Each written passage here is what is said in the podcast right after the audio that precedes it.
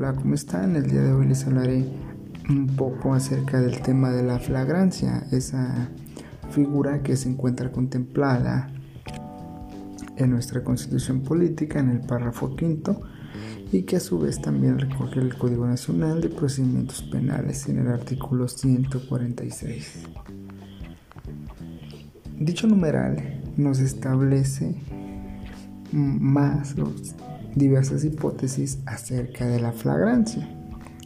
Al momento de estar cometiendo un delito, eh, inmediatamente después de estarlo cometiendo, eh, por un señalamiento.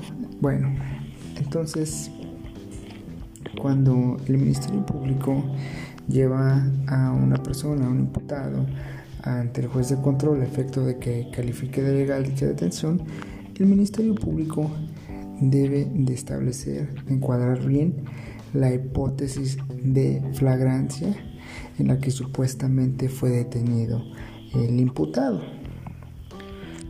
Sucedió una vez a su servidor que en la audiencia de control de detención el Ministerio Público expone los motivos por los cuales quiere que el juez califique de legal dicha detención. Al imponerme de la carpeta de investigación me percato de que se encontraban los policías en cierto lugar. En ese momento pasa una persona y les dice, ¿sabes qué? El sujeto que va allá me acaba de robar. Entonces los policías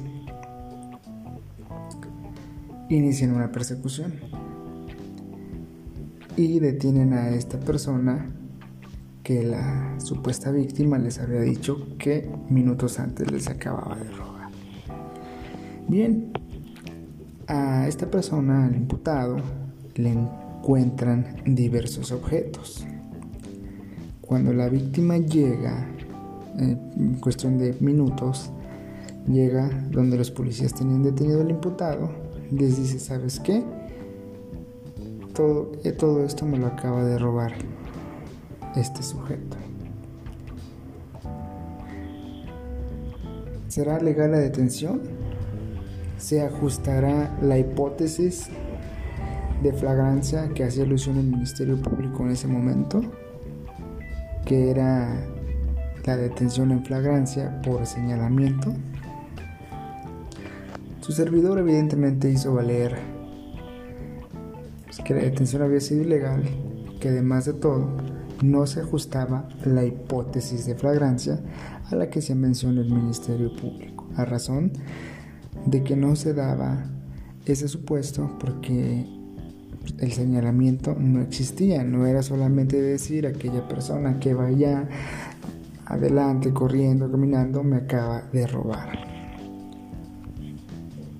Pues para, se los comento para que al momento de que ustedes me lleguen a sede ministerial, se impongan de la carpeta de los antecedentes de la investigación, verifiquen el acuerdo de retención, las entrevistas, el informe policial homologado y verifiquen si se ajusta a la hipótesis de flagrancia